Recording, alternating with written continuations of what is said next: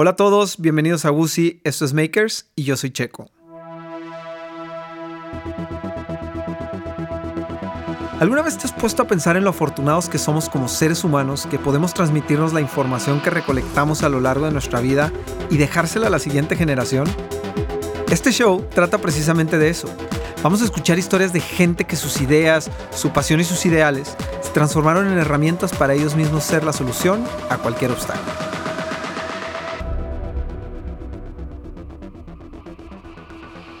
En el episodio de hoy vamos a escuchar la historia de un arquitecto mexicano que tomó sus cosas para ir a estudiar a Italia, terminó en Nairobi trabajando en la ONU intentando mejorar las ciudades en las que vivimos.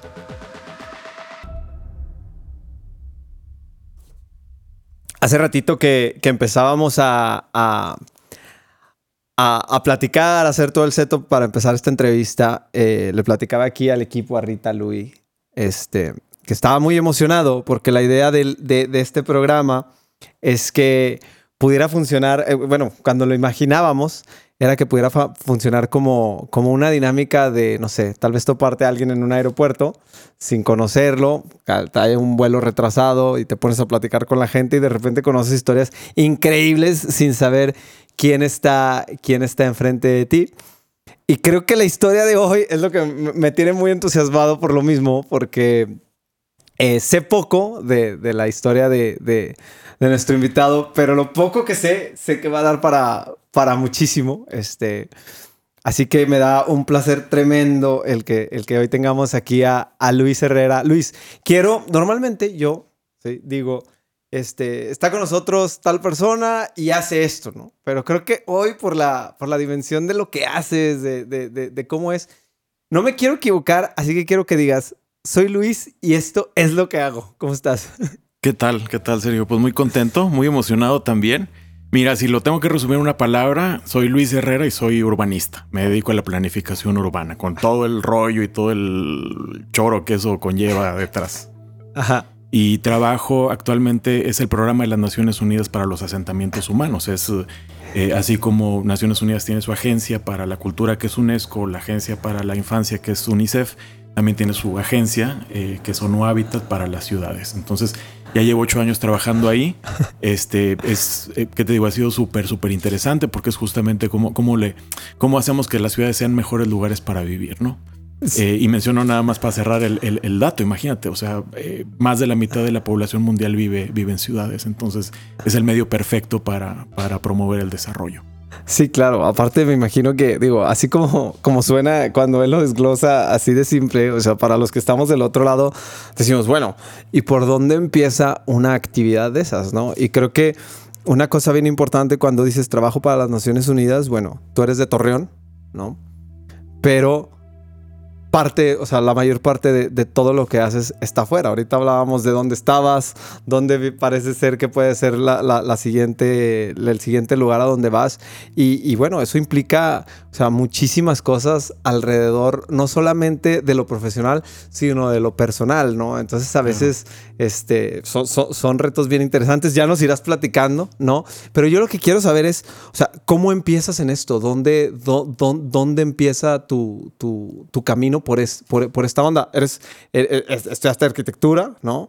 Y a partir de ahí, este, hacia, hacia, o sea, ¿cómo empezó a, trazarse este, este camino? Sí, ¿cómo, cómo, cómo empezó a deshilarse el, estambre, no? Exacto. Eh, no, fíjate que fue muy interesante. Yo empecé arquitectura, como, como bien mencionas. Em, estudié afuera, estudié en Monterrey y luego después estuve un, eh, año, más o menos dos años aquí, que ha sido lo, único, el único periodo que he estado de vuelta pero me empezó, yo siempre soy una persona muy curiosa, empecé a, hacer investigación, estaba trabajando en Libero eh, sobre el centro histórico de aquí de, Torreón. Okay. Entonces también, ¿qué te digo? También para eso tengo que contar y decir un montón de cosas. sí, sí. A mí lo que me llamaba mucho la atención en aquel entonces era por qué el centro estaba en las condiciones que estaba, ¿no? Porque, por ejemplo, a diferencia de, de Durango, de otras ciudades que ya para entonces habían hecho un montón de cosas, pues aquí todavía estábamos, estábamos bastante atrás.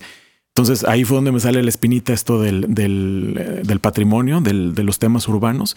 Eh, empiezo ahí con, con, los posgrados. Entonces, bueno, a, cierto punto estaba yo en, en, Italia, estuve en Italia viviendo cinco años por el tema justamente de patrimonio y de planificación urbana. ¿Ya, ya que fuiste a estudiar o? Estaba, sí, sí, sí, estaba haciendo el, doctorado. Eh, estuve en, en, Roma, entonces, pues, ¿qué te digo? También ahí, qué, mejor, qué mejor lugar para estudiar patrimonio. por supuesto. Y, y pues nada, te digo, así fue como, como se fueron dando las cosas. Eh, en la universidad donde yo estaba tenía un programa muy vinculado a, ONU Habitat, que es la agencia donde estoy ahora. Y pues ahí es donde empiezan a hacerse las, las conexiones, ¿no? Ya. Eh, termino el, posgrado y bueno, pues resulta que el año siguiente ya estaba en Nairobi, que es donde está la sede de la, de la agencia. Eh, y qué te digo, pues una, una experiencia, ¿no? Imagínate un mexicano ahí en, la mitad de África, un lagunero, pues muy, muy, muy sui generis, ¿no? Pero, pero muy interesante como experiencia de vida. Que laguneros hay por todos lados, ¿no? Siempre que ves alguna imagen de, de, algo, siempre hay una camisa del Santos, no sé por qué, pero en donde, en donde sea. Pero a ver, entonces cuando tú estás en Italia y empiezas a hacer como este acercamiento a la, a la, bueno, empiezas a, no sé, a, ahí te empieza a coquetear el tema de, ah, pues mira, las Naciones Unidas y esta conexión y otra. Cuando tú te vas de aquí, ¿sabes? Que probable, o sea, vas con la idea de yo me voy y a ver a dónde voy, o vas como voy tal y regreso, o sea, o cómo, cómo, qué pasaba en ese momento por tu... Claro, mira, a mí te decía, lo, mi, pasión en ese momento era la, la, parte patrimonial, ¿no? o sea, lo, cómo, para mí el patrimonio es una cuestión bien importante porque es cómo nos vemos a nosotros mismos y cómo nos, nos, nos percibimos a nosotros mismos, ¿no? ¿Qué historia queremos dejar? Y esa creo que también es una cuestión bien interesante con el centro histórico de Torreón, ¿no? O sea, algo que ha estado eh, pues en decadencia, que a lo mejor no ha estado como, como lo queremos. Para mí esa es la pregunta, o sea, ¿por qué? ¿Por qué los laguneros no hemos sido capaces de, ver en el centro un, una, parte física de nuestra, de nuestra memoria? Entonces te digo, bueno, pues eran preguntas que yo, que yo traía, que estuve tratando de resolver ahí con la, con la investigación. Digo, yo estaba súper clavado con eso. Luego en Italia estuve haciendo investigación de otra cosa que no sé si las has escuchado, que es el Camino Real de Tierra Adentro. Es un eh, sitio patrimonial, eh, está declarado por la, UNESCO, por la UNESCO, sí. Eh, y es, imagínate que es una, una, serie de, lugares que va desde la Ciudad de México hasta, hasta Santa Fe de Nuevo México en, en Estados Unidos. Y tenemos varios puntos aquí en la laguna que son patrimonio UNESCO. Eh, está, por ejemplo, el, centro histórico, es un conjunto histórico en Nazas, en el pueblo de Nazas, en Durango. Eh, por ejemplo, Mapimí también, el puente de Ojuela también, pero todas esas forman parte de, una, de una declaratoria conjunta, ¿no? Entonces, ¿qué te digo? Pues es súper interesante porque em, eso, por ejemplo, dice también mucho cómo se fue formando la identidad de aquí en la laguna. Por ejemplo, la carne seca, ¿no? Este, ¿por qué, es tan típica aquí la carne seca? Ah, bueno, porque en las caravanas eh, en el siglo XVII, cuando movían la plata, pues era lo que los arrieros podían llevar consigo y comer, etcétera, ¿no? Entonces digo, como que todas estas respuestas de, quiénes somos, ¿no? Para mí siempre ha sido la, la, gran pregunta. Después te digo, una cosa llevó a la otra, este, pues yo estaba en ese rollo, después sale esto de, de, Naciones Unidas, eh, tema de monitoreo urbano, o sea, cómo, cómo nosotros empezamos a, a hacer radiografías de las ciudades. Imagínate, una ciudad es como un cuerpo humano. Em, a veces eh, cuando vamos al médico tenemos que hacer un, diagnóstico, ver qué funciona, ver qué no funciona. Eh, me empezó a llamar mucho ese tema. Eh, lo que he hecho en los últimos ocho años está, está relacionado a eso, a estos diagnósticos, por así decirlo. Y, qué te digo, pues yo apasionadísimo con, con, esos temas, ¿no? Y esas cosas. Sí, sobre todo que, que, que, nos van dando, o sea, lo que tú dices, nos van dando respuesta de quiénes somos, por qué hacemos las cosas de una forma, ¿no? Que, que también a veces, digo, no sé, y corrígeme si estoy mal, este, pero muchas veces tal vez somos incapaces de cambiar nuestras circunstancias porque no conocemos tal vez de dónde venimos o, o, por, qué, o, por, qué, la, o por qué la razón, la, la, razón de ser de, de, de, de, las cosas. Podemos desglosar un poquito el por qué, ahorita que decías, entender por qué los laguneros no hemos sido capaces de, o sea, de, de ¿Por qué los laguneros no hemos sido capaces de mejorar las condiciones de nuestro centro histórico? ¿Por qué no hemos, o sea, no, hemos sido capaces de, lograr lo que, lo que se ha logrado en otros lados? ¿Lo podríamos desglosar un poquito ya que te tenemos aquí del por qué? Porque creo que es importantísimo, ¿no? Este, claro. Es, es importante. O sea, ¿tú, tú, tú, tú qué alcanzas a ver? Sí, mira, una idea bien importante para la construcción de ciudad, de cualquier ciudad, y digo ciudad como proyecto, no, no necesariamente como, como conjunto de edificios y calles y, todo esto, es el valor que los ciudadanos, que la gente le da a, los temas públicos y las, la parte de la convergencia. el otro día tenía una conversación muy interesante ahí con unos, con unos colegas de, de y charlábamos en, en que falta que la sociedad lagunera tenga puntos de convergencia. Okay. O sea, reconocer lo público, reconocer el proyecto común como una vía para mejorar las cosas. eh, y te lo pongo, por ejemplo, un, un, un, un caso, una cosa, por ejemplo, que nosotros desde, desde la agencia donde trabajo defendemos mucho. Por ejemplo, tema de transporte público, tema de espacio público. Todos estos lugares es donde, donde, donde nos conectamos con los otros ciudadanos. Claro. ¿sí? Imagínate, particularmente en ciudades mexicanas que están tan eh, segregadas, eh, tenemos unos casos ¿qué te digo? Fatales donde eh, la parte más pobre de la población vive totalmente separada de la parte más, de la zona más pudiente. Uh -huh. Lo, que, lo escandaloso tal vez es la palabra, es que estas dos sociedades nunca se encuentran. Ya. Y por ejemplo, en algunos, en algunos otros casos, mira, la, la inequidad es, se, se, se, es, es, malo que lo diga, pero hasta cierto punto es natural. O cierto tipo de inequidades son, son naturales. Okay. El problema es Teo, cuando estos puntos de encuentro no, no existen. Y aquí es lo, lo el, el, problema, ¿no? Que como la UNES hemos sido o no hemos valorizado esos, esos puntos de encuentro. Otra vez, que me refiero, por ejemplo, a temas de espacio público, a tema de transporte público. Eh, hay un eh, urbanista ahí muy, un, un, dicho muy famoso que dice que las ciudades ricas no es donde los pobres eh, tienen coche, es donde los ricos utilizan el transporte Total, público. Totalmente de acuerdo. Sí, totalmente de acuerdo. Y hay un montón de, de, ejemplos que podríamos desglosar ahorita de cómo funcionan y de quién toma el metro. Este, y, y, y, y o, sea, o sea, eh, hablando de, esto, de, esto, de estos puntos de encuentro, este, y, desde mi punto de vista creo que, creo que, creo que es importantísimo. Me podría meter un poquito al tema porque justo aquí en Gusi, una, digo, que es, que es, una plataforma eh, de streaming para, con contenido educativo para niños, discutíamos muchísimo eso, ¿no? La idea de, de cómo podíamos lograr que niños de distintos estatus económicos pudieran, o sea, ir, ir, ir, ir, buscando esos, ir, encontrando esos puntos de encuentro. No, no hablaba del tema de la ciudad, sino de, de espacios en común para que, bueno, pudiera existir ya un diálogo que fuera, o sea, que incluyera a todo el mundo, ¿no? Y que, y que, y que todos pudiéramos darnos cuenta de que, de que, de que no solamente somos yo y, y, y mi alrededor, sino que claro. somos todos los que estamos involucrados en un mismo, y mira, en si, un mismo lugar. Si ¿no? me permites un ejemplo muy profano a mí, sí. digo, a lo mejor no, ahí, no, ahí, venga, sí, venga, venga. ahí sí me sale lo norteño, ¿no? soy, soy muy pragmático con lo de los sí. ejemplos. Imagínate cuando, cuando conoces a alguien, ¿no? Necesitas puntos en común, necesitas experiencias comunes. Sí, eh, claro. Algo que nos pasa, imagínate, yo no te conozco, llego y inmediatamente te pregunto, bueno, ¿cuál es tu comida preferida? ¿no? Y me dices, ah, pues el asado, la carne asada, no sé tenemos, compartimos esa experiencia sí, sí. y esa experiencia es donde empezamos a charlar, donde empezamos a tender los puentes de entendimiento, todo esto. Aquí es exactamente lo mismo. Necesitamos estas, estas, estos factores en común con las demás personas que viven en la ciudad sí, para crearnos una idea de mejora en común. Si no hay eso. Sí, claro. Y sobre todo el, el poder a, aprender a trabajar todos, todos juntos, ¿no? Y a tomar en cuenta, o sea, todo lo que tienen que decir todos, porque son diferentes perspectivas de, de, de, desde diferentes realidades que son importantísimas tomarlas en cuenta para que las cosas puedan funcionar, puedan funcionar mejor, ¿no? O sea, claro. sí, sí, sí, sí creo que, creo que, creo que tocas un punto bien interesante y qué bueno que esa fue la respuesta, porque de verdad es algo que aquí nosotros, este, discutimos mucho, claro, desde otro ángulo, pero, pero, pero se discute. Pero a ver, entonces, regresando un poquito a, a, a, la historia de Luis, tú llegas a Nairobi. Ahorita decías, bueno, de repente yo ya me estaba, estaba, en, estaba en Nairobi. ¿Cómo fue llegar? ¿A qué, ¿A qué fuiste a Nairobi? No, o sea, bueno, ok, se dan las conexiones en la 1, pero llegas a qué? ¿Haciendo qué? Y sobre todo, ¿qué pasaba por tu mente cuando dices, ¿qué, qué hago yo aquí? O, sea, ¿cómo era? Mira, te cuento así literal, cuando el, el, avión aterriza, este, imagínate que eran como las 4 de la mañana, 5 de la mañana, salgo sí. el avión, salgo del aeropuerto. Yo no sé por qué, Sergio, eh, saliendo del, agarro un, un, taxi, saliendo, mi primera impresión dije, esto se parece a Saltillo. No sé por okay, qué, pero okay. me, me, me, se me hizo mucho que se parece a Saltillo, la parte está donde está saliendo en Monterrey, ¿no? Que están las naves industriales, uh -huh. etcétera. Ramos, ¿no? Es Ramos Arispe. Ramos Arispe, uh -huh. exacto, no, no Saltillo.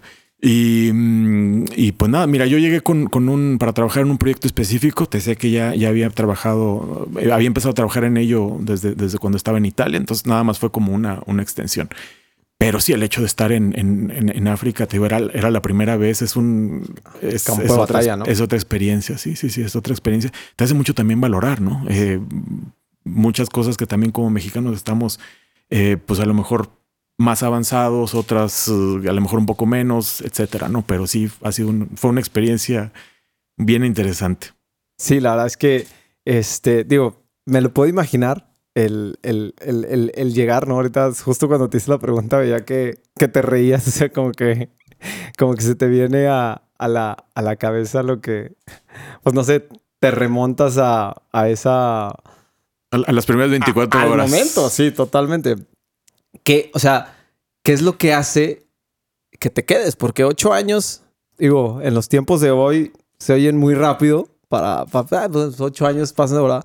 Pero la verdad es que, o sea, son ocho años, ¿no? Entonces, ¿qué fue lo que hizo? O sea, y, no realmente hablo desde la parte como, como, como romántica, la pasión por eso, no, o sea, hablo, o sea, ¿cuándo encuentras, en qué, en qué circunstancia, en qué momento, en qué anécdota encuentras el momento de decir, esto es lo mío, aquí me quedo y a dónde me lleve esto, ¿no? O sea, porque bueno, ahorita hablábamos ya de un mundo de lugares más por donde has estado, que ahorita me encantaría que nos fueras platicando lo que se pueda.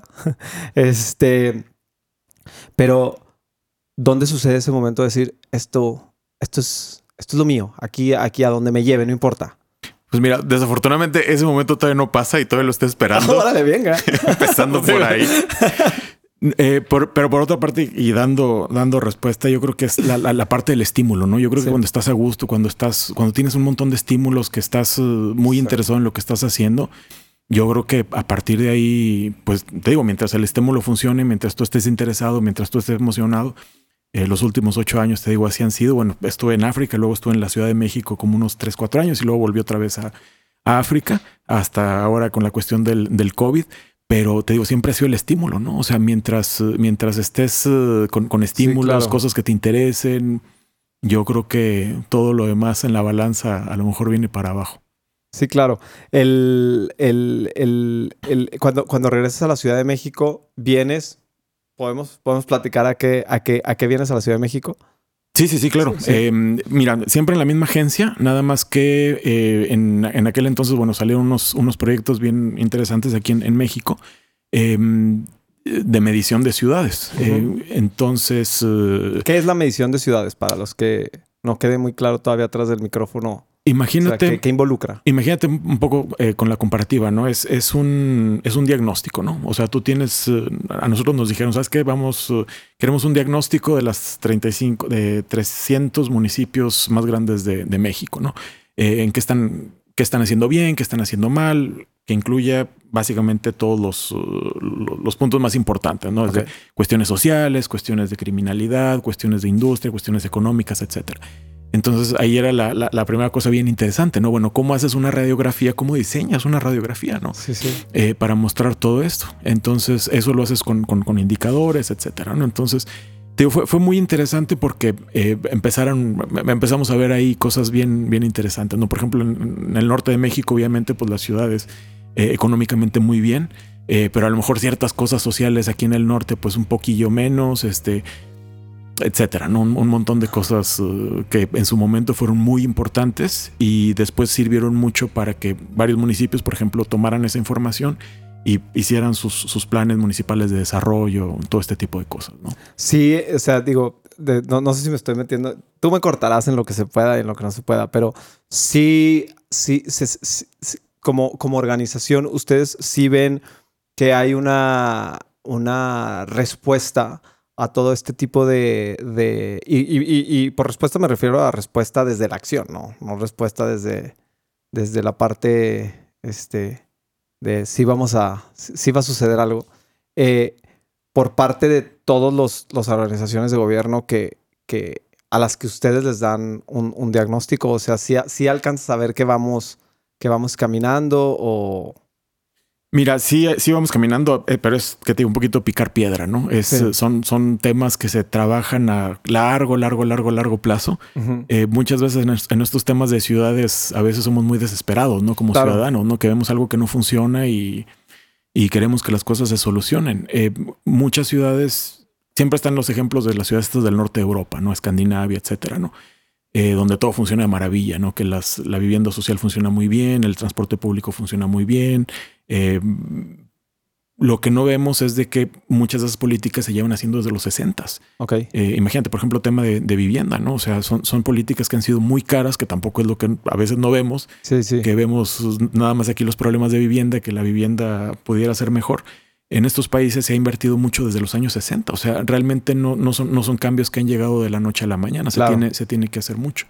Eh, aquí en el caso de México, por ejemplo, una cosa muy padre, a mí me, emociona muchísimo. Digo, son, son de estas pequeñas batallas que yo me llevo, eh, que me emocionan mucho. Cuando, cuando yo llego a la Ciudad de México, empezaba, no empezaba, pero más bien el tema este de género estaba agarrando mucho, mucho vuelo. En Ciudad de México. Eh, en tema de política pública, en tema de lenguaje inclusivo. Digo, por ejemplo, en el, en el tema de ciudades era bien interesante porque era partir, era dejar el, el, paradigma de que hombres y mujeres consumimos la ciudad de la misma manera. No es así. O sea, los hombres nos movemos de una manera distinta, las mujeres se mueven de una manera distinta, las mujeres perciben la ciudad de una manera distinta y por ende necesitan soluciones acordes. Una cuestión, por ejemplo, es la, seguridad, ¿no? Eh, obviamente la percepción que nosotros tenemos como hombres de seguridad siempre es más... No, es tan aguda, ¿no? Como, como en las mujeres. Una, una mujer siempre tiende a sentirse más, más insegura, por ejemplo, en espacios oscuros, etcétera. Y con toda razón. Y con toda razón. Y, por ello tú requieres otro tipo de soluciones. Entonces, te voy desagregar que hay dos tipos de usuarios eh, es bien, bien importante. Entonces, claro. te digo, lo, sí, que se fue trabajando. A lo mejor es una cosa que todavía en el, eh, es, en el discurso. Sí, claro. Eh, pero sí ya ves algunos casos, algunas ciudades que, que bueno, me empezaron a poner esta cosa del tema de género eh, discusiones, mismas mujeres, ¿no? Yo creo que ahora... Hasta el mismo Metrobús en la Ciudad de México, ¿no? Que tiene el vagón rosa y todo. Creo que ahora hay un tema hasta de taxis, este... Exacto, exacto, exacto, exacto. Y, por ejemplo, ahí a mí lo que me queda la duda, y ahorita que platicábamos de, de, de, de, esta... Pues de que son temas a largo plazo, obvio, sí, o sea, es, es, es lógico que sean así, digo, y creo que como ciudadanos lo tendríamos que entender. Pero, ¿qué tanto entorpecen estos cambios de administraciones que suceden cada seis años, cada cuatro años, este, o sea, ¿qué, tanto entorpecen el, el, el, ritmo de un, desarrollo, de un desarrollo como estos? Porque desafortunadamente no podemos, o sea, tristemente no se nos puede olvidar que, que, que, muchas veces dentro de, de, de, estos cambios o, o, o, o en, esta atmósfera política, pues no necesariamente siempre suceden las cosas de acuerdo al interés de, la sociedad, sino de los que están este, moviendo los hilos, ¿no? Y, a veces los cambios de administración suceden, suceden en, en, muchas, en, muchas circunstancias. Pues digo, no sé si esté mal que lo diga y creo que no es el fin de este programa, pero desde como desde la víscera, ¿no? Entonces, bueno, pues vamos a parar este proyecto y vamos a parar acá. Entonces, ¿qué tanto te entorpece? Y no solamente hablo de México, ¿eh? o sea, porque no creo que no, para que no se me vayan a echar encima, sino hablo de, de, que, de que, bueno, ustedes como organización tienen que trabajar con, con organizaciones gubernamentales que normalmente pues no, no son sencillas, o sea, no, no, no son sencillas y puedes tener cambios este, radicales de personalidades de, de una administración a otra, entonces ahí qué tanto, qué tanto se entorpece y cómo, y cómo, y cómo, y cómo la ONU o cómo, bueno, cómo Naciones Unidas supervisa el, la continuidad de, esto o realmente no es que lo supervise y, e impulse a que el desarrollo siga, sino que ellos dan un diagnóstico y dicen, bueno, pues o sea, aquí está tu solución, si le quieres dar, dale y si no, pues ya es bronca tuya, claro, Claro. Mira, eh, creo que es muy, muy buena pregunta. Tengo de base, la alternancia política es, eh, es, necesaria y es un principio de la democracia, ¿no? O sea, necesitamos tener alternancia política en los municipios. Aquí la cuestión eh, tal vez sea el, lo abrupto, ¿no? Eh, cómo cambian abruptamente ciertas visiones políticas, ¿no? Como, como mencionabas, a lo mejor llega un alcalde que tiene en la mente hacer un metro y luego llega otro alcalde que trae el proyecto de hacer una mega, un megaparque, etcétera, ¿no? Eso, eso es algo natural, es algo, es algo que pasa. Y la mejor manera de, anclar, por así decirlo, este tipo de visiones es, es con, ¿qué tiene? Con, con, visiones en común, con visiones compartidas, ¿no? Em, y es muy interesante. Mira, Naciones Unidas como tal no puede, no puede decir, no puede no puede imponer, ¿no? Eh, agendas, etcétera, ¿no? Es un, es un órgano, es un órgano eh, ajeno. Pero sí que lo que podemos hacer, que es lo que hemos hecho, creo que, creo que con, bastante éxito, es poner en la mesa eh, semillitas, ¿no? Em, lo que mencionas, por ejemplo, de lo visceral. Un, mantra para nosotros es el enfoque basado en la evidencia. O sea, todo tiene que ser evidencia. Si llega, por ejemplo, un nuevo, nuevo alcalde a la ciudad, pues lo que, lo que tiene que vender no tiene que ser en base a, algo que sale de la tripa, no tiene que ser algo que viene de, un diagnóstico, ¿no? Ah, tal vez, ¿sabes qué? Pues eh, hay a lo mejor un problema social aquí muy importante, X, ¿no? Entonces, eh, los recursos tienen que ser dirigidos para, para, para atacar esa, esa, esa, cuestión. Y yo creo que con el ejercicio este que te comentaba, eh, promovimos mucho este, este enfoque basado en evidencia. Menciono aquí también, por ejemplo, el caso de los implanes, que es una cosa muy interesante en el caso de México.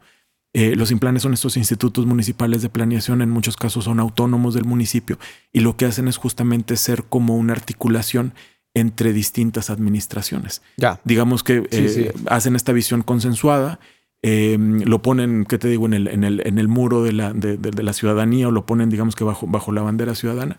Y bueno, pues ya, ya llega el, alcalde y bueno, el alcalde, evidentemente cada, cada alcalde es diferente, trae, trae distintas visiones, a lo mejor la, la, cambia, la, ajusta, pero la visión, la estrategia, eh, en teoría, resultado de una visión ciudadana, pues es la que queda ahí. Y añado por último una cosa también bien interesante, que es lo que, lo que nosotros hacemos, que es la vinculación con los objetivos del desarrollo sostenible, que es esta agenda global.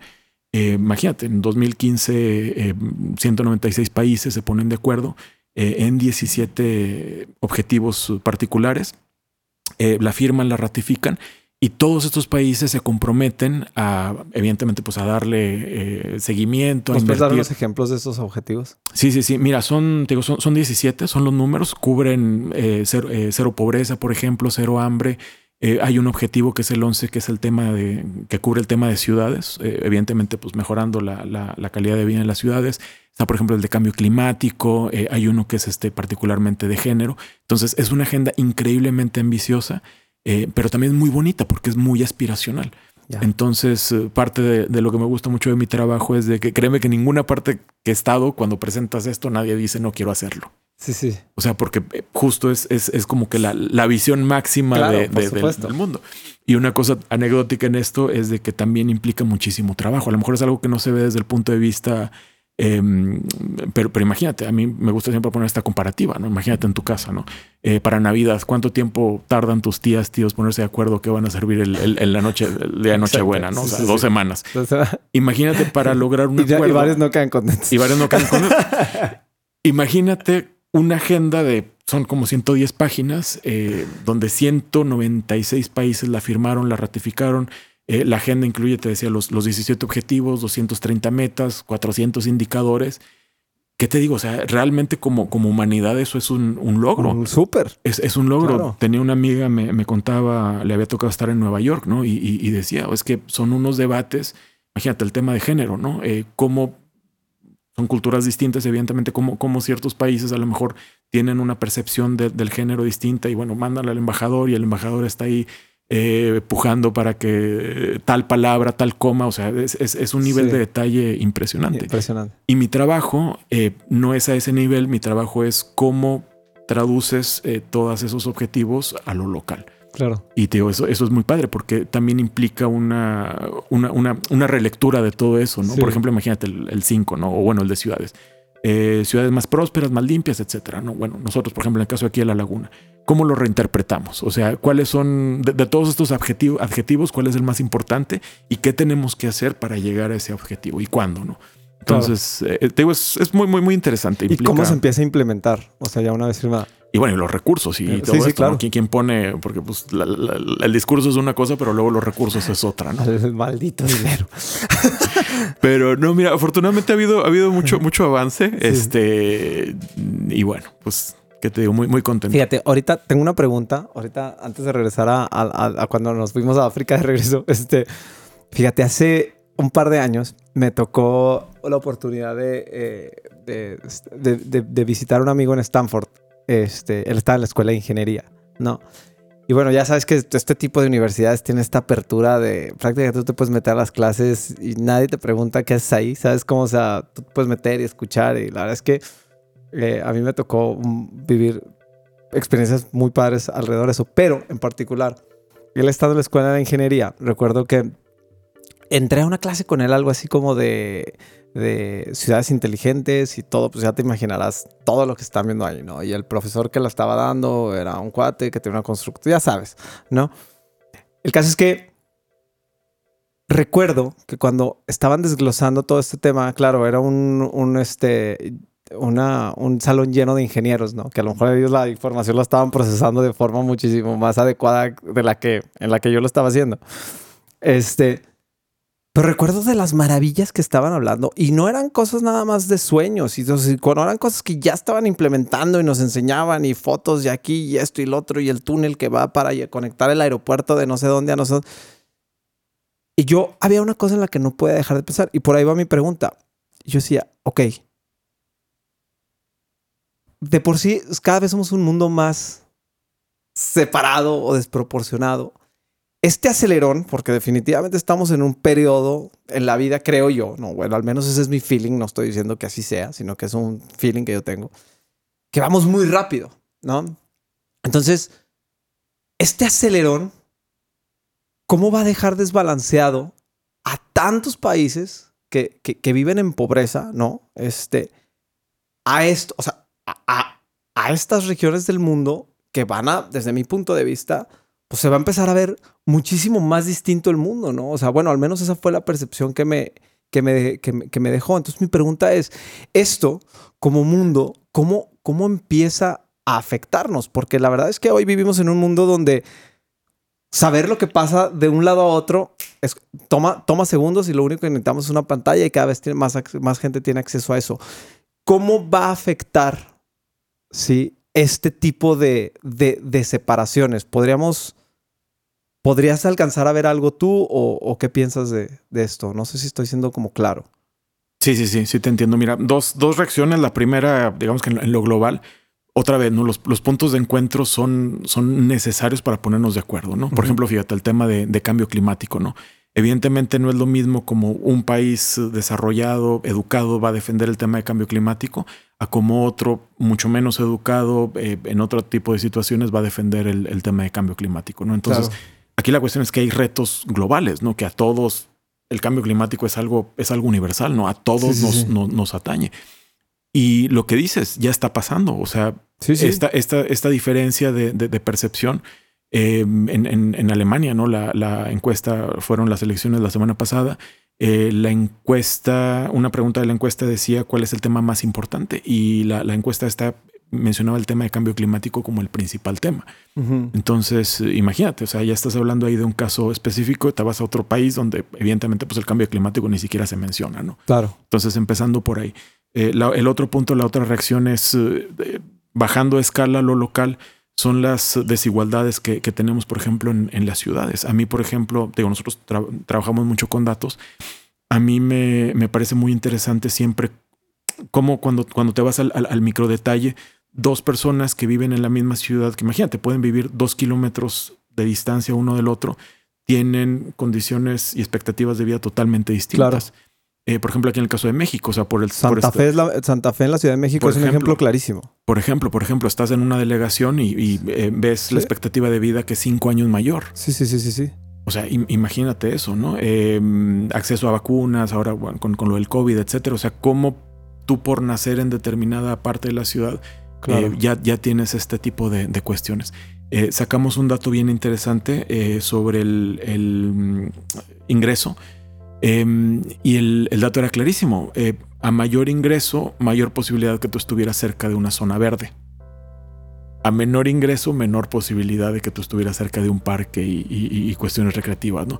Entonces eso es algo que, vemos mucho en las ciudades mexicanas, eh, la, falta, por ejemplo, esta de espacio público y cómo sobre todo en estas, en estas comunidades, que te digo, se, concentran todos estos problemas, ¿no? Este, violencia doméstica, no necesariamente que uno sea la causa del otro, que haya una, una relación de causalidad, pero sí que donde están los problemas siempre tiende que haber, siempre tiende, tiende a haber una concentración de todos los problemas. Entonces es eso, ¿no? ¿Qué hacemos nosotros para, para mitigar estas, estas desigualdades? Claro, sí, y sobre todo este, que a veces eh, ahorita que tú, que tú hablabas de eso, digo, y, y, me voy a ciudades, este, no sé, a lo mejor de primer mundo, como la ciudad de Los Ángeles, por ejemplo. Yo viví ahí un buen rato y recuerdo que el problema de la gente que no tiene casa, como Skid Road o todo este tipo de áreas, o sea, son, son zonas tremendamente afectadas, con gente eh, muy, muy, muy afectada. Claro, después hay todo tipo de opiniones que, te digo, o sea, es bien fácil tener una opinión, ¿no? Y decir, ah, bueno, es que están ahí porque quieren, porque no le echan ganas, porque tienen problemas con las drogas. Bueno, ok, será lo que sea, pero ahí están. O sea, ahí está afectado, ¿no? Y por el otro lado ves que están construyendo un estadio de miles de millones de dólares y y es donde, y es, donde tú dices, híjole, qué, qué, difícil. O sea, porque yo no, yo, por supuesto, una cosa bien importante, yo no pretendo decir que está bien y que está mal. A lo que voy yo es que qué difícil debe ser estar en estas posiciones para, para saber hacia dónde, hacia dónde, hacia dónde tenemos que ir, ¿no? Entonces, sí, sí, sí, sí. Por eso, por eso cuando me, me platican lo que haces, digo. Venga, está, la verdad, entrarle, venga, está, muy interesante. una, parte, por ejemplo, muy padre que a mí me gusta mucho de la Agenda 2030 es de que el, mantra de la agencia es no dejar a nadie atrás. Okay. O sea, que los 17 objetivos tienen que ser inclusivos y cubrir a todos y, y ahí es cuando empieza el tema de los grupos vulnerables, ¿no? Sí. Este, un poco el, ejemplo que das en, California es clarísimo, ¿no? O sea, obviamente, pues el, el, modelo está funcionando para unos, pero ¿qué pasa con aquellos grupos para los que no está funcionando. exacto. Y ahí es, por ejemplo, donde entra una parte bien importante de mi trabajo, lo, de la evidencia, no siempre haciendo hincapié en lo de la evidencia. Tenemos nosotros evidencia de cómo, por ejemplo, imagínate, eh, determinados grupos vulnerables aquí en la región, personas con discapacidad, eh, migrantes, eh, no, hay, no hay datos. los sistemas que tenemos no, no, recolectan datos sobre, oh. por ejemplo, qué tan fácil es para una persona con discapacidad moverse por determinadas partes o qué tan cuál es la percepción de personas con discapacidad en, temas de espacio público. Y es ahí donde justamente pues tenemos que empezar. El, dato es muy importante porque lo recolectas y otra vez es la evidencia, ¿no? Sí. Eh, es lo que tú presentas eh, y es donde, donde vas a empezar tú a, identificar retos. Claro. Y ahora entiendes por qué es tan difícil que se muevan. Exacto, exacto, exacto, exacto. Eh, mencionaba, por ejemplo, el, tema, por ejemplo, de, los, de los migrantes también, que además, bueno, pues es un, es un tema muy, muy, muy sensible. Y que cambia todo el tiempo, ¿no? Y que cambia todo el tiempo, pero pues son seres humanos, ¿no? Que en muchos casos también traen una historia atrás y... por supuesto. Em, en el caso, por ejemplo, también aquí en La Laguna, todas las ciudades de México, ¿no? Eh, determinados grupos de edad, ¿no? Personas con, con mayores... Eh, entonces te digo, es, muy interesante, muy interesante cómo, cómo los visualizas tú en el radar de la toma de decisiones a partir de datos. Sí, por supuesto. Sí, y creo que este, creo que el, el, ponerles atención, el, el, empezar a, el empezar a, a pues, a tomar en cuenta a todo mundo, el que no se quede nadie atrás, creo que es súper importante porque creo que algo que le falta a nuestro mundo es empatía, definitivamente, ¿no? O sea, cuando hablamos de migrantes es muy fácil estar sentado en una mesa tomándote una copa de vino o lo que sea y decir, no, es que no puede ser posible que la situación esté así, que los migrantes y que esto y que el otro y se viene a su país y causan un problema. Desde mi punto de vista, ellos son los que menos tienen la culpa, ¿no? Al final de cuentas, creo que si todos estuviéramos, o sea, si todos hiciéramos el ejercicio de ponernos en sus zapatos, a lo mejor todos tal vez, todos siempre estamos buscando algo mejor para, para nosotros y a lo mejor haríamos lo mismo, ¿no? Entonces, el hecho de que nadie se quede atrás, creo que eh, eh, es, es, es, un mantra este, increíble para lo que están haciendo, pero creo que debería ser un mantra que pudiéramos ir adoptando todos este, día a día, ¿no? Al menos tenerlo siempre, siempre, siempre presente. Entonces, a ver, ya llegamos a la Ciudad de México, vamos de regreso a África. ¿A qué regresas a África? O sea, ¿a qué, a qué proyecto? ¿A trabajar en qué? Si es que... me, encanta, me encanta decir, este, si es que podemos, porque siento como que está, este, le da, le da, este, más estatus al programa. Pues mira, yo, yo regreso a África. Eh, estaba trabajando en el mismo, en el mismo programa este de, monitoreo. Aquí la cuestión es de que, imagínate, de, estar focalizado en México y, otras ciudades en Latinoamérica. Aquí, bueno, pues se convierte en monitoreo global, ¿no? Me tocaba, me, tocó, bueno, calcular, calcular esto mismo que hicimos para ciudades mexicanas, para, para distintas ciudades en, en, el mundo. Eh, ¿Para cuáles? ¿Puedo saber? Sí, sí, claro. Eh, por ejemplo, hicimos una, dos en China, hicimos una en Malasia, hicimos una en, en Jordania, hicimos una en Rusia. Y pues es muy interesante, ¿no? Porque también te encuentras con estas diferencias de, de, de, cómo se produce la información, Em, cosas también positivas que, tenemos aquí en las ciudades mexicanas en, temas de información, etcétera. Entonces digo, pues sí ha sido muy, muy interesante. Y pues los últimos, eh, bueno, termino eso y después ya totalmente en tema de los, de los ODS. De los ODS. Y ahorita, este, cuánto, cuánto tiempo lleva hacer una, un monitoreo de una ciudad? ¿Cuánto tiempo lleva un proyecto de esos? Mira, eh, recién terminamos uno que es... Eh, Depende de la ciudad. Depende de la ciudad, obviamente el, tamaño, pero recién terminamos uno para, para Moscú y nos tardamos unos dos años más o menos. Ah, caray. Pero imagínate también la, complejidad, porque como te decía, es no solamente es el monitoreo, sino también es la visión. Sí. Y la visión te tienes que traer a, um, sector privado, sector público, eh, académicos, etcétera. O sea, es, la construcción esta. Imagínate, yo, yo te digo, ¿no? Eh, Sergio, tenemos 17 metas. Eh, obviamente, pensar que tú vas a cumplir las 17 es algo que te digo, muy deseable, pero poco realista. Sí, sí, sí. Entonces te digo, ¿sabes qué? Vamos a ser realistas. Este, tenemos hasta el 2030. ¿Cuáles son las que consideras que son las más importantes y las más realistas? Ok. Entonces tú, Sergio, me dices, ¿sabes qué? Yo, yo le voy a dar al, ODS de cambio climático, que es el, el 13. Ah, bueno, entonces yo ya como Naciones Unidas ya te, doy la asesoría, bueno, te voy marcando el, la, guía y es básicamente eso el, proceso, ¿no? Ya. Cuando, cuando, cuando entras, ¿hace cuánto tiempo entras al tema de ODS ya de lleno? Desde 2017. Desde 2017. Y ahorita terminas, este, y, y, y a lo que voy yo es, lo pregunto porque quiero, quiero saber, o sea, a nivel personal, o sea, ¿qué es lo que más te ha dejado este trabajo? O sea, personalmente, ¿tú cómo has evolucionado gracias a esto que haces? Sí. Mira, eh, de manera personal, eh, me ha gustado, ha sido un descubrimiento, digo, en primer lugar por la parte esta, para, mí yo no imaginaba, y yendo a lo mejor a la primera pregunta que me hacías, de cierta manera ya, ya no estoy en tema de patrimonio, ¿no? Sí, sí. Y tener un tema que me apasionara tanto más que el tema de patrimonio, bueno, para mí eso fue lo más, eh, lo más sorprendente. Em, porque este tema de, los datos, de, trabajar con la realidad es, importantísimo. Me, me, ha dejado muchísimo, me ha dejado esta, esta como objetividad, ¿no? Siempre, siempre como objetividad. Creo, que tú lo mencionabas muy bien. O sea, no tomar decisiones con la tripa, sino tomar decisiones siempre basadas en la evidencia. Eso aplica para, para cualquier tipo de cosa, ¿no? Desde política pública, decisiones personales, etcétera. No siempre eh, alejarte un poquito más, ver la, ver la fotografía desde lejos, eh, ver cosas que a lo mejor no estás viendo desde un punto de vista más emocional. Eso creo que ha sido eh, como me traigo, por así decirlo, los resultados a, la vida, a la vida personal. Ya. Te voy a preguntar algo que no sé también si no, o sea, si, que, o sea, que tanto se pueda desglosar. ¿Qué te preocupa de nuestro mundo? O sea, es, es este, es, es, es difícil, de, de veras, ¿sí? yo lo creo, es difícil toparte eh, este tipo de charlas con gente que te puede decir que realmente vive en la realidad, ¿no? Porque no solamente pasa por el tema de los datos, que bueno, no hay cosa más real en esta vida y sobre todo hoy en día con la capacidad que tenemos como, como, como humanidad de poder recolectar datos, información, ¿no? Dicen por ahí hoy que hoy en día el commodity más caro del mundo es la información, porque la cantidad de información que puedes recopilar es increíble, ¿no?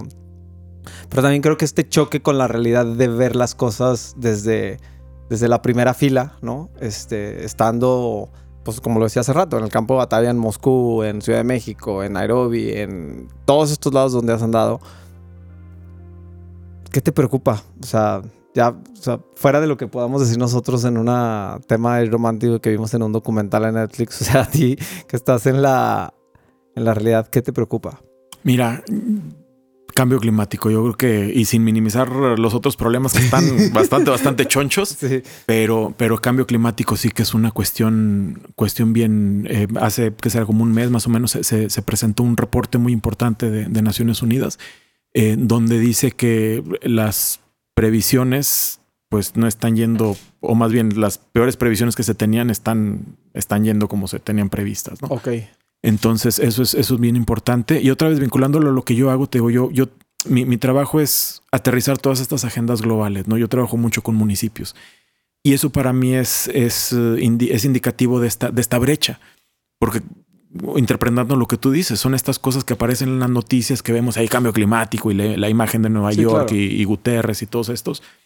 Pero la, los, ciudadanos de a pie, ¿no? No, vemos eh, de qué manera nosotros estamos siendo partícipes en, esta, en esta cuestión de cambio climático y cómo podemos a su vez eh, pues hacer, hacer algo, ¿no? Em, el proceso, el proceso para em, empieza desde la concientización, ¿no?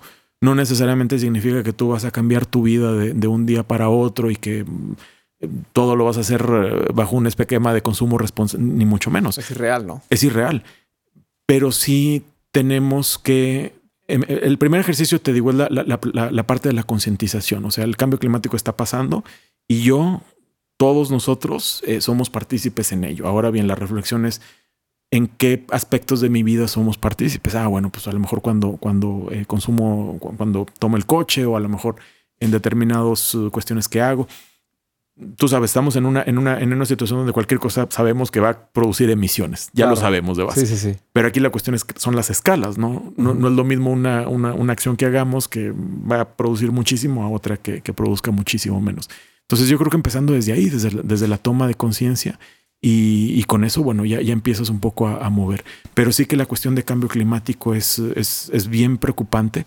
Yo creo que tampoco no nos damos cuenta de lo que, de lo que eso implica, ¿no? Eh, ahora, a partir de que salió este reporte, por ahí decía, ¿no? Eh, era una caricatura que me tocó ver que era muy, muy clara. Era un, un, padre que le decía, em, nunca nos había tocado un verano tan caliente como este. Y decía, y luego venía la, la, la corrección, como una, una corrección, la caricatura de abajo, y le decía, el padre le decía al hijo, este es el verano más fresco que te va a tocar de aquí en adelante. Y es aquí la cuestión, ¿no? Que todavía no nos cae el 20 en que el cambio climático es real, ya está pasando. Exacto. Y ni siquiera nos hemos dado cuenta de, nuestras acciones eh, en, este tipo de cuestiones, ¿no? Sí, yo creo que parte del tomar conciencia sería este, como tomar el compromiso de informarnos, ¿no? Porque desafortunadamente Creo que eh, como todos los temas polémicos o, que tienen un impacto en el mundo, hay ciertos actores en distintos ámbitos, llámese política, etcétera, que vienen, los polarizan y los distorsionan. Exacto. ¿no? Inclusive, pues digo, creo que ahora en, el, en la administración pasada de los Estados Unidos, pues bueno, se usó el tema del cambio climático para generar toda una este, distorsión, polarización, este, no lo sé, que no nos viene bien, ¿no? Al final de cuentas, al final de cuentas, yo, yo, yo una cosa que siempre, cuando estoy en una mesa mm, y, tocamos ese tema, les digo que eh, ¿a cuánta gente no has oído? Claro, no, no, no, no quiero que se malinterprete, sino que es este, o sea, de forma inconsciente. ¿Cuánta gente has escuchado que te dice, es que nos estamos acabando este mundo? Y suena desde, desde, desde mi punto de vista hasta un poquito, ojo, inconsciente, arrogante, ¿no? Porque el mundo no te lo estás acabando, más bien te estás sacando la oportunidad de tú poder vivir en este mundo, de que los humanos podamos seguir viviendo en este mundo. O sea, porque el mundo no nos lo vamos a acabar, no tenemos esa capacidad, nunca la hemos tenido, nadie la ha tenido, ¿sí? Simplemente, o sea, nos estamos tragando el veneno nosotros solos, ¿no? A mí me, un día platicando también con un activista de, de, tema de cambio climático, me, me, me, explicaba el tema del mar de, bueno, pues tú le avientas algo y luego te lo comes, ¿no? O sea, entonces, o sea, es, es, como empezar a tomar esta, esta, esta conciencia de que nos estamos tragando el veneno nosotros solos, ¿no? O sea, nos estamos dando el balazo en el pie nosotros solos. Y creo que pasa un poquito por ahí, que a veces podríamos tener un poquito más de compromiso, para aunque fuera de forma chiquita, ¿no? O sea, simplemente informarte de, de, qué, de qué está pasando y no dejárselo a alguien más, ¿no? Que desde una forma ignorante, irresponsable o lo que sea, o por tener una agenda política, te pueda distorsionar el tema y sea de donde tú consumes la, Claro. La información. Y mira, yo creo que un factor un clave. Tema tan importante. Claro, claro. Y yo creo que un factor clave es también hacerlo menos abstracto. Y esto lo digo con como mea culpa, ¿no? De, los órganos estos internacionales, que siempre se queda muy abstracto, ¿no? Cambio climático, etcétera. Pero aquí la cuestión es, por ejemplo, el, ejercicio, ¿no? Como laguneros. Bueno, ¿qué impacto va a tener el cambio climático en la, en la ciudad, ¿no? En la zona urbana aquí de la laguna. Un caso muy ejemplificativo, por ejemplo, son las islas de calor imagínate julio, junio, julio, ¿no? que es cuando tenemos la, las más altas temperaturas. La temperatura no se distribuye en la ciudad de manera uniforme. Siempre hay zonas donde va a estar más, va a estar 3 grados, 2 grados más, más alta que en, otras partes. Ok. Eh, hay unas imágenes satelitales muy, muy interesantes que te, que te ponen eso en evidencia. Sin sorpresas, ¿cuáles son esas zonas? Pues evidentemente superficies asfaltadas muy grandes como estacionamientos, este tipo de cosas. Y eso, fíjate, por ejemplo, se vincula mucho a lo que mencionaba antes. Las zonas verdes, eh, más bien, eh, los eh, grupos con pocos ingresos tienden a vivir en zonas menos verdes, donde justamente estos cambios son más, son más abruptos.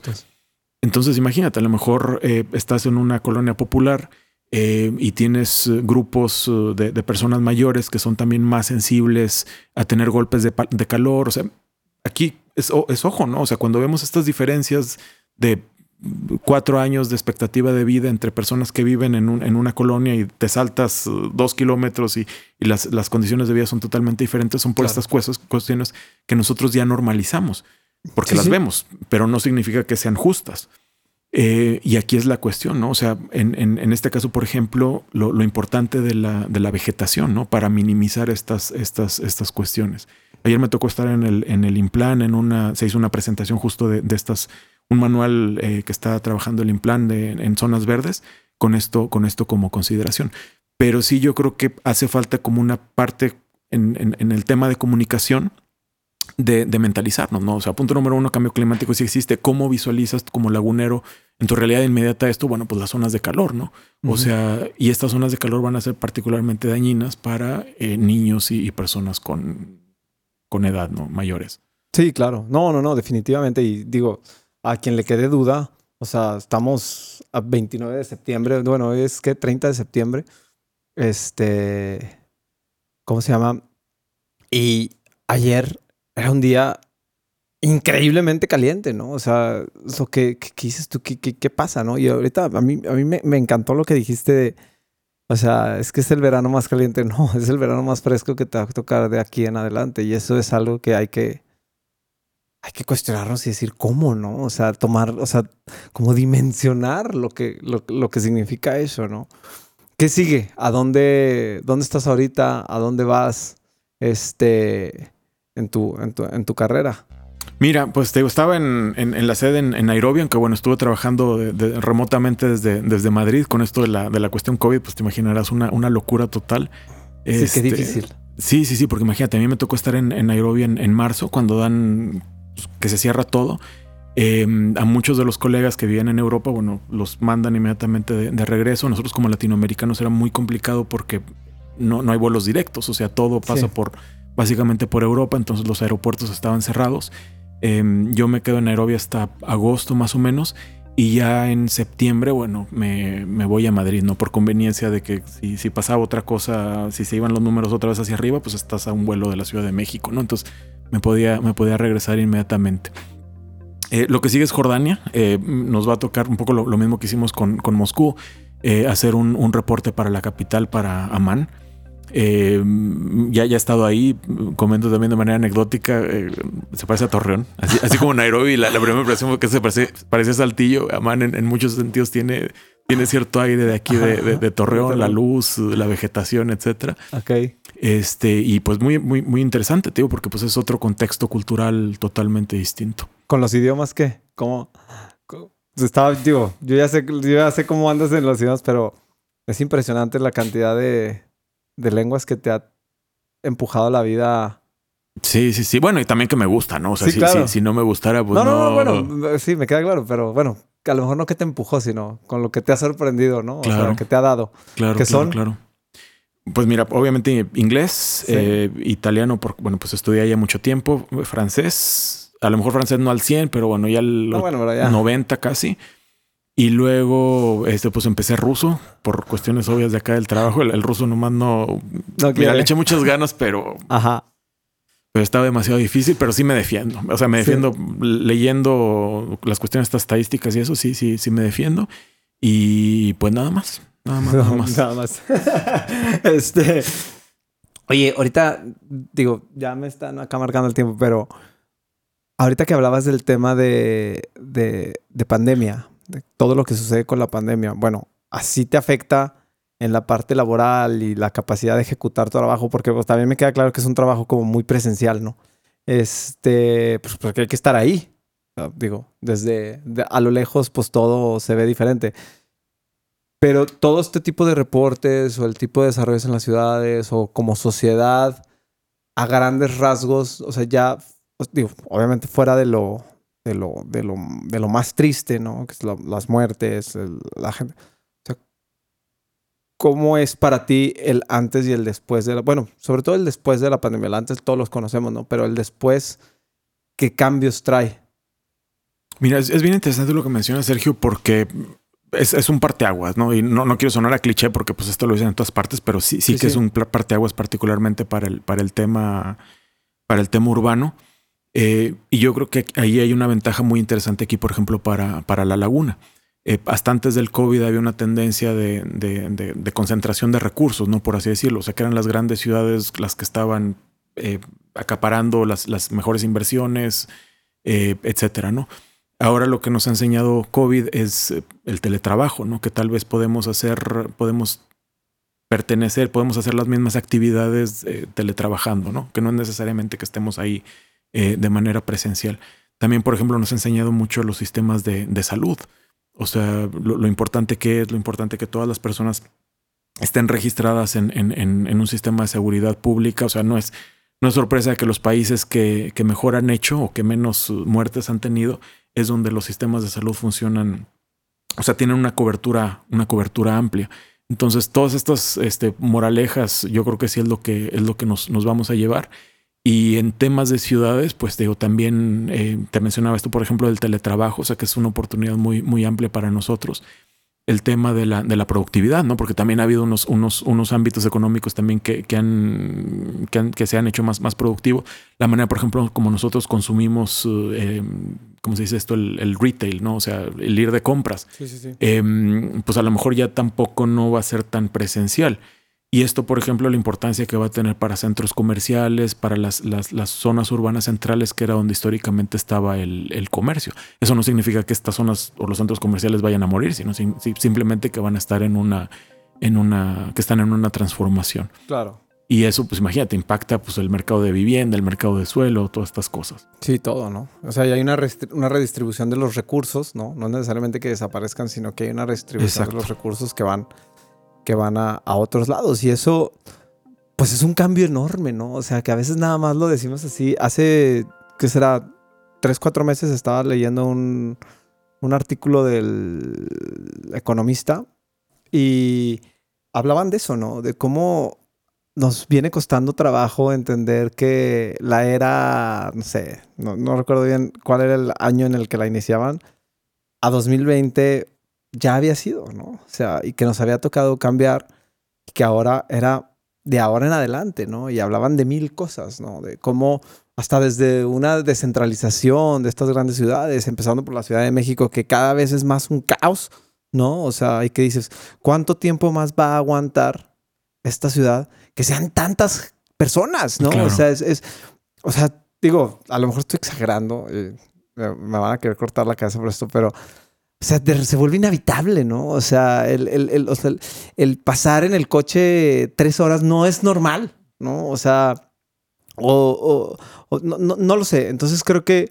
creo que, creo que es para suceder cosas sumamente interesantes. No me toca a mí decir si son buenas o malas, pero, pero, pero pues qué interesante que también tú lo puedas ver, porque al final de cuentas, hasta, y te lo preguntaba porque, porque creo que tú nos puedes dar una, una idea de cómo se va a ser el, o sea, eh, se involucra el estilo de vida, ¿no? Que llevamos. Y a veces cambiar estilo de vida es complicado, pero a veces no queda de otra. Te empuja y así es y punto, ¿no? Claro. Entonces, está, está, está interesante. Pero mira, un poco, un poco vinculado a lo que tú dices, o sea, se va, se va a transformar nuestra relación con las ciudades. Un poco el ejemplo con esto de, los, de, de la manera, por ejemplo, como compramos, ¿no? Como consumimos. Pero también se va a transformar nuestra manera como nos relacionamos con las demás personas, ¿no? O sea, lo que ya se venía, por ejemplo, con, con, con apps, con, con medios de, información, pues que te digo, post pandemia ya es totalmente, a mí me llama mucho la atención, esto más lo digo más de, manera personal y anecdótica, ¿no? Pero el lenguaje, lenguaje corporal, ¿no? Aquí en México que nos gusta tanto tocar, ¿no? Que, llegas y saludas y te, tocas el hombro, etcétera. Pues ya no, ¿no? O sea, las cosas ya tampoco son, son así como eran antes.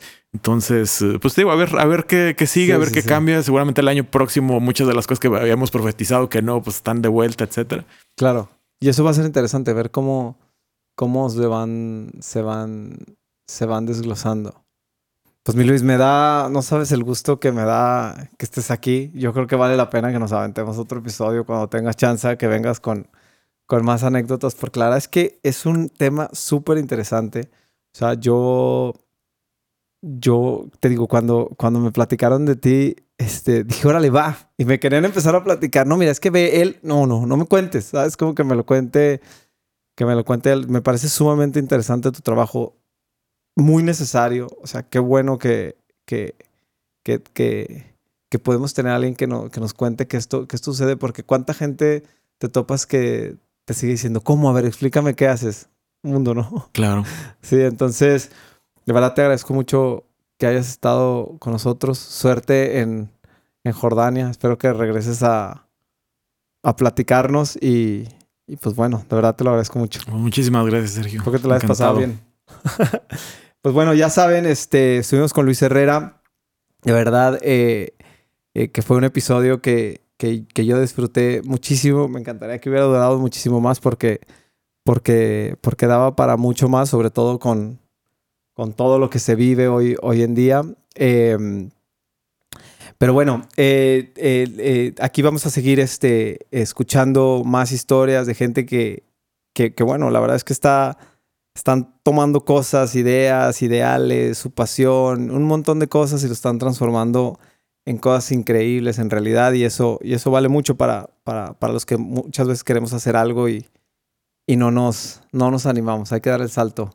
Luis, muchísimas gracias. Este, a toda la gente que nos escuchó en Grem, un abrazo a todos, a la gente que está escuchándonos en canales digitales. Quédense bien pendientes de. Me pueden encontrar a mí en Instagram como Sergio Masu, en Twitter también, aunque no lo uso mucho, y en las redes de Wusi en Wusi World.